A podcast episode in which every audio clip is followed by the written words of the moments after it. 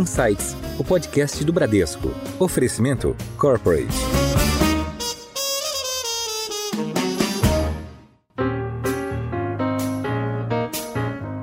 Olá, bem-vindos a mais um episódio do Insights, seu podcast semanal com ideias que provocam um novo jeito de pensar. Eu sou a Priscila Forbes e hoje nós vamos falar sobre o futuro da aviação. Carro voador, avião elétrico, biocombustível nos ares. O futuro da aviação e da mobilidade está mudando muito rápido. E uma das empresas na vanguarda desta mudança é a Embraer, que atua, entre outros, nos segmentos de aviação comercial, executiva e militar. Para saber como a empresa está se preparando para o futuro, nós temos o prazer de receber hoje no Insights o CEO da Embraer, Francisco Gomes Neto. Francisco, bem-vindo ao Insights. Muito obrigado pela oportunidade, é um prazer estar aqui com vocês aí, conversar um pouquinho aqui da Embraer e do carro voador aqui, como é vocês estão chamando, né? Muito legal. E para enriquecer a conversa hoje, nós chamamos também o Carlos Pedras, diretor do Large Corporate do Bradesco. Pedras, bem-vindo ao Insights. Olá, Priscila, tudo bom? Prazer grande estar aqui com vocês e com o Francisco, que tem muito para falar desse novo momento da Embraer. Bacana. Então vamos lá. Francisco, a tradição aqui no Insights, a gente sempre pede para o convidado apresentar né, a empresa que ele representa. Então, a Embraer é conhecida de todos os brasileiros, obviamente, né? Então a gente sabe que é a empresa de aviação com sede em São José dos Campos. Começou ali em 69, né, com o Coronel Osiris Silva tocando a empresa e evoluiu muito, né, desde essa época, a gente vai falar sobre isso. Mas gostaria de ouvir nas suas palavras um pouco sobre o que é a Embraer, as principais linhas de atuação e grandes números, por favor. Vou falar um pouquinho assim, acho do momento que a Embraer vive, né, que eu acho que é muito especial. Você perguntou das linhas de atuação, a Embraer tem quatro unidades de negócio, né, a aviação comercial, a aviação executiva, a defesa, a área de serviços e tem a Embraer X, que é a nossa subsidiária que foca em inovações disruptivas. Mas eu queria falar um pouquinho do momento da Embraer. Assim, nós tivemos um ano de 2020 assim super difícil, né? Um impacto das nossas receitas muito forte devido à Covid,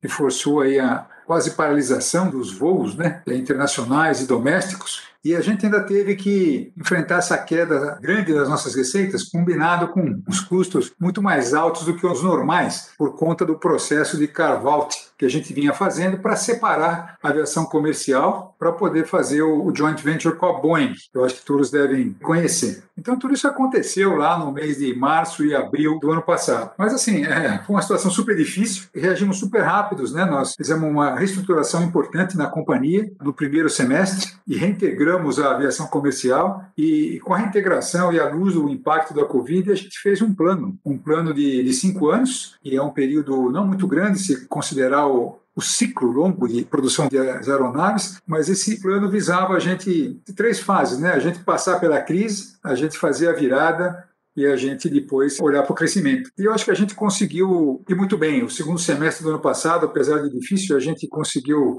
estabilizar a situação na companhia. Esse ano é o ano nosso que a gente chama ano da virada, e onde a gente vai conseguir fazer uma mudança de um fluxo de caixa do ano passado de menos 900 milhões de dólares para alguma coisa entre menos 150 e zero esse ano, um prejuízo de entre menos 3 e menos 4% ano passado, para um lucro de igual dimensão esse ano, e ainda avançar em várias iniciativas para preparar a companhia para crescer no futuro. Né? É um momento assim super especial. A gente vem focando em ganhos de eficiência, vem focando na venda do portfólio de produtos.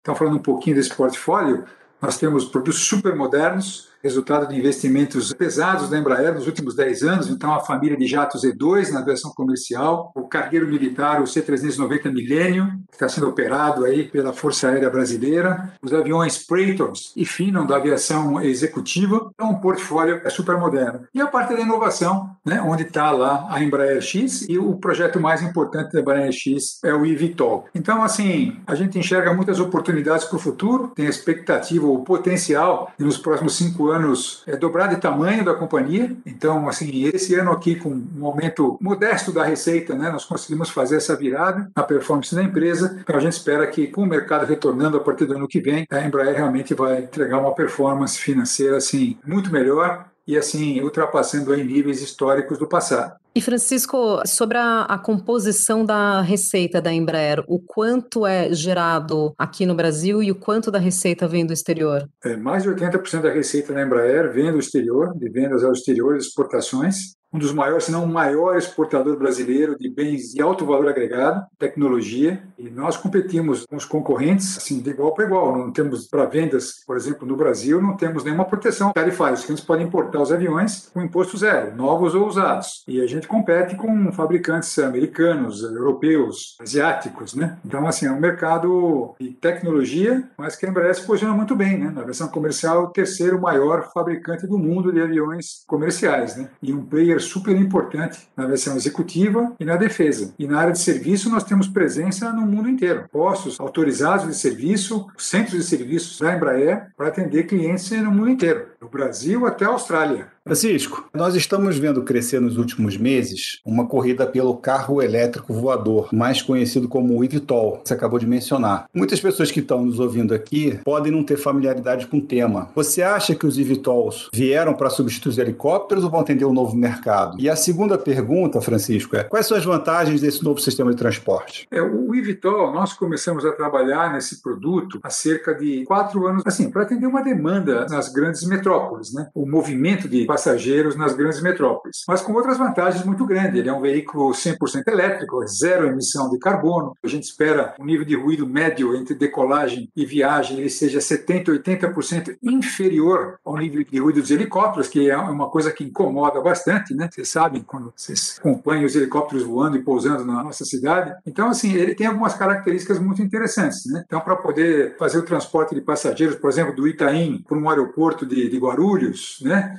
É, do Itaim para o Alphaville, ou de, de Heathrow para o centro de Londres, ou da Barra para o Galeão, enfim, é um veículo que a gente acha que vai ajudar muito na qualidade do transporte das pessoas nas grandes metrópoles. Bacana. Francisco, falando ainda sobre o Evitol, você pode dar alguns detalhes, assim, o que, que, seria a autonomia dele, capacidade, assim, quantas pessoas ele pode transportar e também o que, que seria o principal desafio para o desenvolvimento do Evitol, né, no sentido das rotas, do tamanho desse mercado, você pode falar um pouco sobre isso? Posso sim, mas antes, olha, a expectativa nossa é que ele seja, o custo de viagem por passageiro seja da ordem de 70% inferior ao custo do helicóptero. É muito mais barato que o helicóptero, até para poder ser mais acessível e captar mais passageiros, né? atender uma, uma demanda maior, né? um público maior. Né? Então, só para a gente aí se situar melhor. O nosso projeto é um projeto que prevê um percurso de até 100 quilômetros, né? mais ou menos 60 milhas, é o percurso inicial,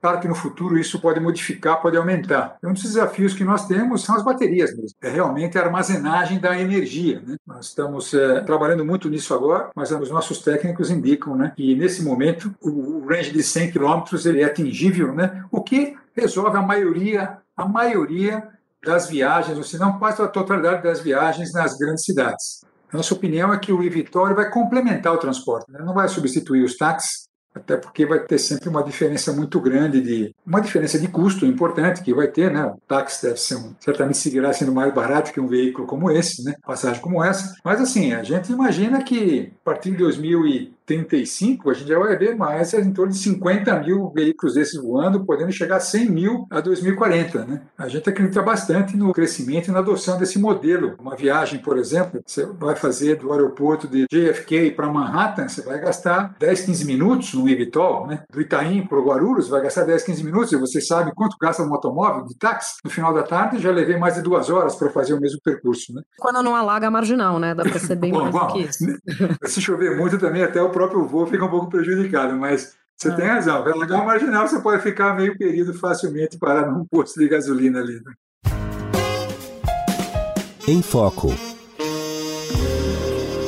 Francisco, bom, esse tema é super interessante, né? E realmente eu queria continuar dando foco nisso, porque eu imagino se eu estou curioso, todo mundo deve estar bastante curioso em relação ao tema. Eu te pergunto o seguinte: como é que está a questão dos concorrentes internacionais? A gente leu que tem outros concorrentes já fabricando, enfim, com projetos. Como é que está o estado de desenvolvimento desses carros elétricos voadores ao redor do mundo? A gente acompanha assim, a evolução do mercado né, e tem alguns concorrentes que estão até anunciando a entrada de serviço um, dois anos antes do que nós.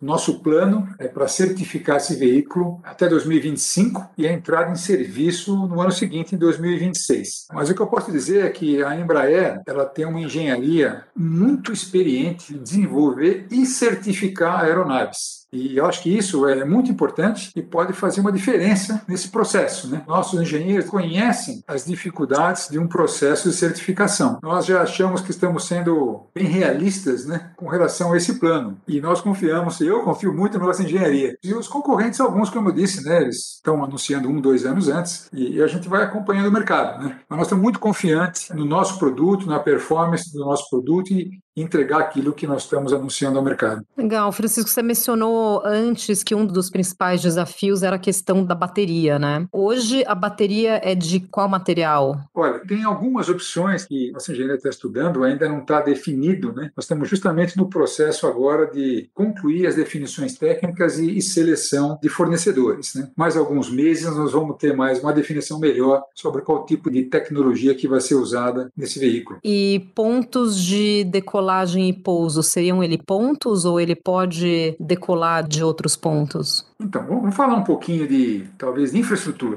para funcionar o IV. Né? Uma outra vantagem que nós temos, vamos dividir a infraestrutura em dois pedaços. Primeiro, a gestão do tráfego aéreo. Né? Nós vamos colocar um veículo novo ali, entre lá os helicópteros e os aviões. Então, a, a Embraer tem uma subsidiária, chama-se ATEC. Ela já é a responsável aí pelo fornecimento do software de gerenciamento de todo o tráfego aéreo brasileiro. Vocês, vocês sabiam disso. Chama ATEC, a companhia é 100% Embraer. E a ATEC está trabalhando conosco também, juntamente nesse projeto, para desenvolver o software de gerenciamento do tráfego aéreo que vai permitir esse novo ecossistema né, e o crescimento da indústria de mobilidade aérea urbana. Então, esse é um lado que a gente vem trabalhando já e, já temos alguns acordos, inclusive recentemente fizemos aí com, a Prefeitura do Rio de Janeiro, para a gente poder estudar o, movimento desses veículos aí, num trecho, por exemplo, Barra Galeão, né, para a gente entender isso, como vai funcionar o tráfego aéreo. Né. E temos também eh, acordos avançados com a cidade de, de Melbourne, na Austrália, com a cidade de Londres, enfim, esse é um pedaço. Outro pedaço é a infraestrutura que você mencionou. Né? Isso vai passar por um processo de evolução. Vai começar certamente por uma adaptação dos heliportos existentes, equipando os heliportos aí com sistemas de carregamento das baterias. Um dos parceiros nossos é a EDP Energia, né, que está junto conosco nesse projeto. Então, disponibilizar o sistema de carregamento, o sistema de embarque e desembarque, e utilizando os aeroportos existentes, os campos de pouso existentes, e evoluindo. E já tem empresas também estudando a criação de vertiportos, que chamam de vertiports, para poder colocar esses vertiportos nos pontos eh, estratégicos nas grandes cidades para fazer o deslocamento das pessoas. Então, essa composição que vai contribuir na parte de infraestrutura para a operação dos eVTOLs. A Embraer consegue estimar hoje qual o tamanho desse mercado? Nós usamos vários estudos né, que têm sido feitos por diversas empresas, consultorias. Né? Então, assim, a projeção que nós temos é que 2035 vai ter em torno de até 50 mil veículos desses voando no mundo. Né? Até 2040, 100 mil. E isso vai crescendo quase que exponencialmente. Ele vai começar num volume mais baixo e depois vai crescendo à medida que a infraestrutura, os vertiportos tal, e os passageiros também vão adotando aceitando e optando por esse meio de transporte. Então, você vê 100 mil veículos em 2040, é bastante, né? Falar um pouquinho do veículo. eVTOL quer dizer né, Electric Vehicle of Takeoff and Landing. Um veículo elétrico de pouso e decolagem vertical. Então, o nosso veículo ele vai ter oito rotores e vão ser elétricos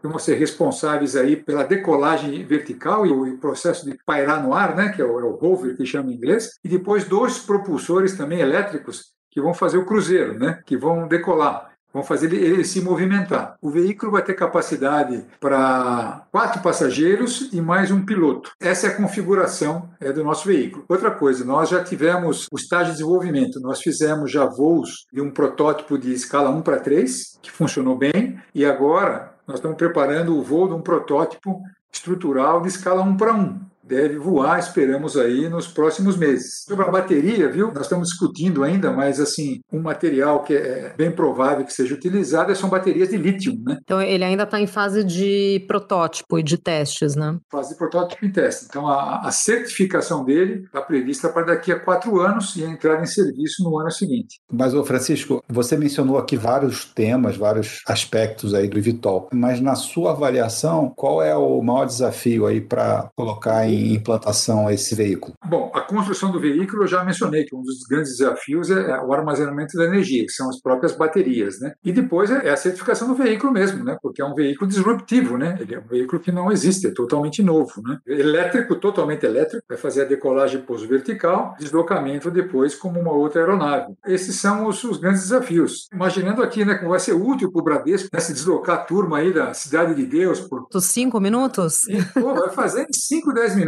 ali, pô, bacana. Com certeza, Francisco. Pô, né? Vai ser um grande cliente do Ivitol, não tenho dúvida. É isso aí. Em alta. Francisco, seguindo aqui na nossa conversa, a Embraer é considerada uma das companhias mais inovadoras do Brasil. E vocês têm dentro do grupo a Embraer X, que é o braço de inovação, onde foi inclusive incubado e desenvolvido o Evitol. Você pode compartilhar aqui com os ouvintes do Insights outros projetos que vocês estejam desenvolvendo na Embraer X? Primeiro, é verdade, a Embraer é uma empresa muito inovadora. Eu cheguei na Embraer há dois anos e meio e eu fiquei assim muito impressionado com o foco, o investimento e energia colocado em inovação. A Embraer X, ela tem o Ivitol, que nós já conversamos bastante sobre ele, né? E no ano passado criamos a IVE, que é uma companhia que nós constituímos para busca de parcerias e investidores para acelerar o desenvolvimento desse veículo do Ivitol. Mas na Embraer X, um outro projeto bacana que nós temos é o Beacon, é uma plataforma eletrônica que conecta operadores de aeronaves, né, linhas aéreas, ou aeronaves, né, executivas e tal, um serviço de manutenção e mecânicos. Nós já temos acordo com vários clientes que estão operando essa plataforma. Esse é um projeto que nós vamos anunciar em seguida para o mercado, algum movimento lá. Já vem sido utilizado por alguns clientes, mas é uma plataforma que vem sendo desenvolvida dentro da Embraer X também. Mas além da Embraer X, a Embraer ela tem uma área de desenvolvimento de tecnologia que lá também a gente foca em vários verticais de inovação. Por exemplo, o avião elétrico. Em julho, fizemos o primeiro voo de um Ipanema 100% elétrico. Então, a eletrificação é um outro foco que tem dentro da Embraer. O voo autônomo, o taxiamento autônomo é outra inovação. Então, assim, tem várias frentes que nós temos de inovação na Embraer e além da Embraer X. A Embraer X é uma empresa, como disse antes, que foi criada para focar em inovação disruptiva. Dentro da Embraer X, para vocês terem uma ideia, nós temos acordo com dois fundos de investimentos em inovação, um no Brasil e um nos Estados Unidos, e cada fundo desse tem em torno de 10 startups estão desenvolvendo diferentes projetos, não necessariamente ligado 100% à aviação, mas são projetos que vão um dia virar um negócio. O ano passado, né, mesmo no meio da crise, nós adquirimos a maioria de uma empresa de cybersecurity. Ela veio desses investimentos em inovação e agora é uma empresa controlada pela Embraer e nós esperamos gerar negócios juntamente com a área de defesa e negócios B2B também. Essa empresa tem muitos negócios com bancos do Brasil. Assim, a inovação é um dos pilares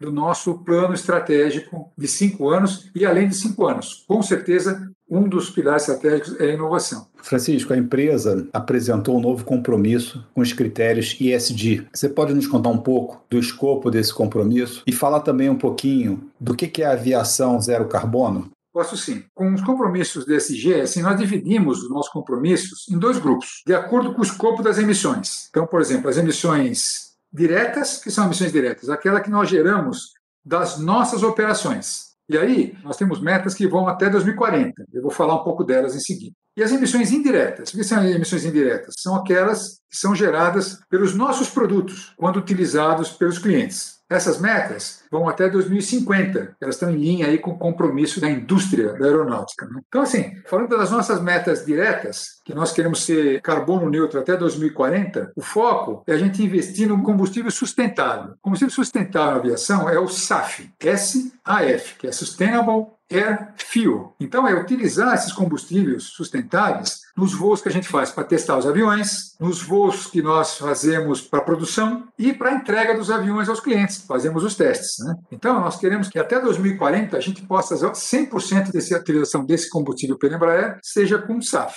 E a gente possa também estar tá utilizando nas nossas operações 100% de energia renovável, que vem da energia solar, basicamente, e energia eólica, para utilização nas nossas fábricas. Se a gente falar lá da parte indireta, referente ao, uso dos clientes dos nossos aviões, a nossa meta em linha com a indústria é de ser carbono neutro até 2050. Mas aí nós estamos falando mais de, de novas tecnologias. Né? Então estamos falando, por exemplo, do aviões elétricos, falamos bastante aqui do IVE, eu mencionei o teste do Ipanema elétrico, são aviões híbridos elétricos. Então nós estamos com um projeto chamado Stout, é um avião militar, e esse avião ele está previsto ter a propulsão é, híbrido elétrica. E outra tecnologia é o uso do hidrogênio. Né? Isso nós vamos ter que fazer em parceria com fornecedores. São os fornecedores que desenvolvem os motores. Né? No caso do uso do SAF, os nossos aviões já estão preparados para isso. Nós estamos certificados para usar o mix de até 50% com SAF e 50% do combustível tradicional. Isso é uma coisa que nós vamos querer avançar até 2040 para utilizar 100%. E à frente de ser carbono neutro, é, inclusive na utilizações dos produtos pelos clientes, isso vai depender de tecnologias. Esses são trabalhos que são desenvolvidos junto com os clientes e também para a própria produção do SAF, né, que no Brasil nós não temos hoje e é um combustível ainda caro, muito caro e uma logística difícil comparado com o querosene da aviação. Francisco, voltando a falar um pouco aqui da aviação tradicional, né? Tanto a aviação comercial e a executiva. Como é que você está enxergando a demanda do mercado para os próximos meses, né? Agora que a gente teve essa reabertura, que as pessoas voltam a viajar, o que, que é a tua expectativa para a demanda desse mercado de aviões comerciais executivos? E o que, que é o futuro da, né, desses modelos de aviões? Você já falou um pouco aí de, de aviões híbridos, né? É um híbrido de elétrico com combustível tradicional e até com esse outro combustível SAF, mas o que mais que teria de novidade nos modelos de aviões? Eu falei da inovação, né, da Embraer X, você me perguntou, da inovação que também está fora da Embraer X, mas um foco muito grande da Embraer. Fala um pouquinho das outras unidades de negócio. Né? Vamos começar pela defesa. A defesa é uma unidade de negócio que tem sido um pouco mais resiliente com essa crise, né, com os programas que nós temos em andamento. Nós temos essa aeronave, o, C-390, temos várias campanhas em andamento também de é, fora do Brasil para essa aeronave, e a gente está percebendo que está havendo um foco grande assim nessa logística internacional e com foco e oportunidades para essa aeronave. E também os nossos supertucanos, né, que são aviões de treinamento e aviões também para uso militar, que nós temos várias campanhas em andamento. A parte da aviação executiva, ela tem sido uma surpresa muito boa para nós. A pandemia trouxe um foco maior na aviação executiva, seja por compradores da primeira vez, ou seja por empresas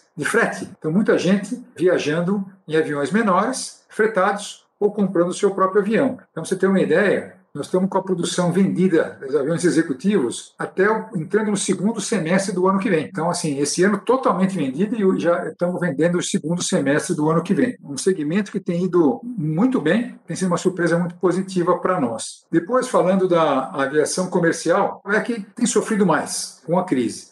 Mas os nossos aviões, eles atendem o mercado doméstico. Então, para vocês terem uma ideia, nos Estados Unidos, 97% da frota da Embraer já está voando. E está tendo demanda. Várias campanhas de venda de aviões novos, né? porque você vendeu o avião agora, você vai entregar ele no segundo semestre do ano que vem. Né? Então, tem várias campanhas para aviões para entrega a partir de 2022, a partir de 2023. A vacinação está ajudando bastante. Eu acho que os Estados Unidos retomou é, mais rapidamente. Eu estive lá por duas vezes esse ano e vi que os aviões estão voando assim lotados, os voos domésticos. Eu cheguei da Europa e lá a situação é um pouco diferente. Cada país tem as suas restrições, né? Então é, é teste para entrar num, para sair do outro, é quarentena para um de um jeito, quarentena para o outro de outro. Isso restringe a movimentação e lá os voos entre países são muito importantes, né? Porque os países não são tão grandes como o Brasil, como os Estados Unidos, né? Mas assim, o avanço da vacinação, sem dúvida alguma, está abrindo caminho para a retomada da aviação comercial, especialmente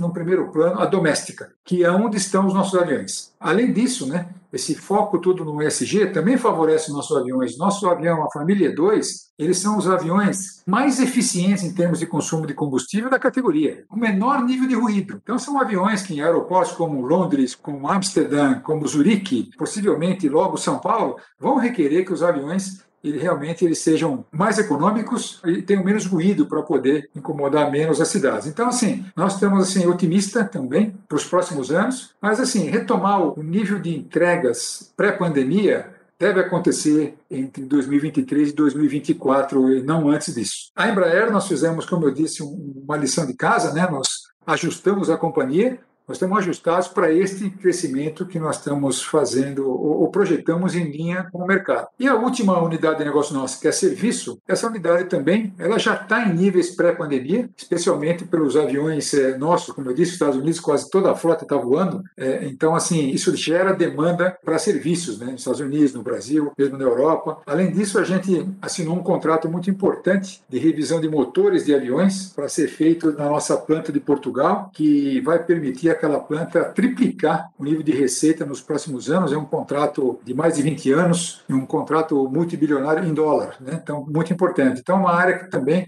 a gente tem uma boa expectativa de crescimento para os próximos anos. Né? Esse é um panorama geral, executivo indo super bem, a defesa resiliente, estável, com boas oportunidades de crescimento com novos negócios, especialmente de exportação. A área comercial crescendo a partir do ano que vem, já o ano que vem a gente espera um bom crescimento, mas retomando os níveis pré-pandemia ali 2023, 2024, mais provavelmente, e área de serviço indo muito bem. Então, é, em linha geral, assim, é o panorama e, e a gente está bem otimista aí, né? A não sei que aconteça uma outra catástrofe, mas como a gente fez um trabalho muito bacana de reestruturação, de foco, né? A gente tem um foco muito grande em, por exemplo, redução de inventário, né, para a gente poder gerar mais caixa. De meados do ano passado, meados desse ano, foi uma redução de mais de 900 milhões de dólares nos nossos inventários. Né? Muito importante. Temos uma outra iniciativa de reduzir o tempo de produção dos aviões em 40% até o final do ano que vem. Gente, 40% é quase produzir um avião na metade do tempo. E o pessoal esse ano já vai atingir metade dessa meta. Estamos com uma turma muito motivada, muito animada, com um foco correto, um plano estratégico correto, e isso deixa a gente bastante otimista para o futuro. Hein?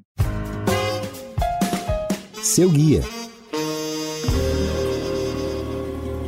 Bom, a gente está chegando aqui ao final do nosso episódio, mas a gente tem uma tradição aqui no Insights, Francisco, que é pedir para o convidado uma dica de leitura, uma dica de filme, documentário, algo que você queira compartilhar aqui com os ouvintes. Oh, claro, né? Então, assim, já que estamos falando tanto de avião, você falou um pouquinho, né, Priscila, no começo, já falou quando a Embraer foi fundada, quem foi o fundador. Uhum. Eu acho que uma dica legal, que não poderia deixar de indicar para vocês, é um vídeo chamado O Voo do Impossível. É um curta-metragem animado e que conta a história do engenheiro Osiris Silva. É muito legal, Assim, eu mesmo assisti duas vezes e é muito bacana. Está disponível no YouTube e conta um pouco aí do desafio enfrentado para criar uma empresa de produzir aviões numa época que o país não produzia nem bicicleta. Né? É, é realmente uma história muito bacana e que enche a gente de orgulho. Né? Eu sou um fã da Embraer, né? não é porque eu sou um funcionário da Embraer, mas sou um fã da Embraer e fã da Embraer, não poderia deixar de ser um fã do engenheiro Osiris. Eu tenho o prazer, a oportunidade de vez em quando conversar com ele. Foi um visionário que permitiu né, o país ter uma empresa empresa como a nossa aqui. Né? E tem um livro também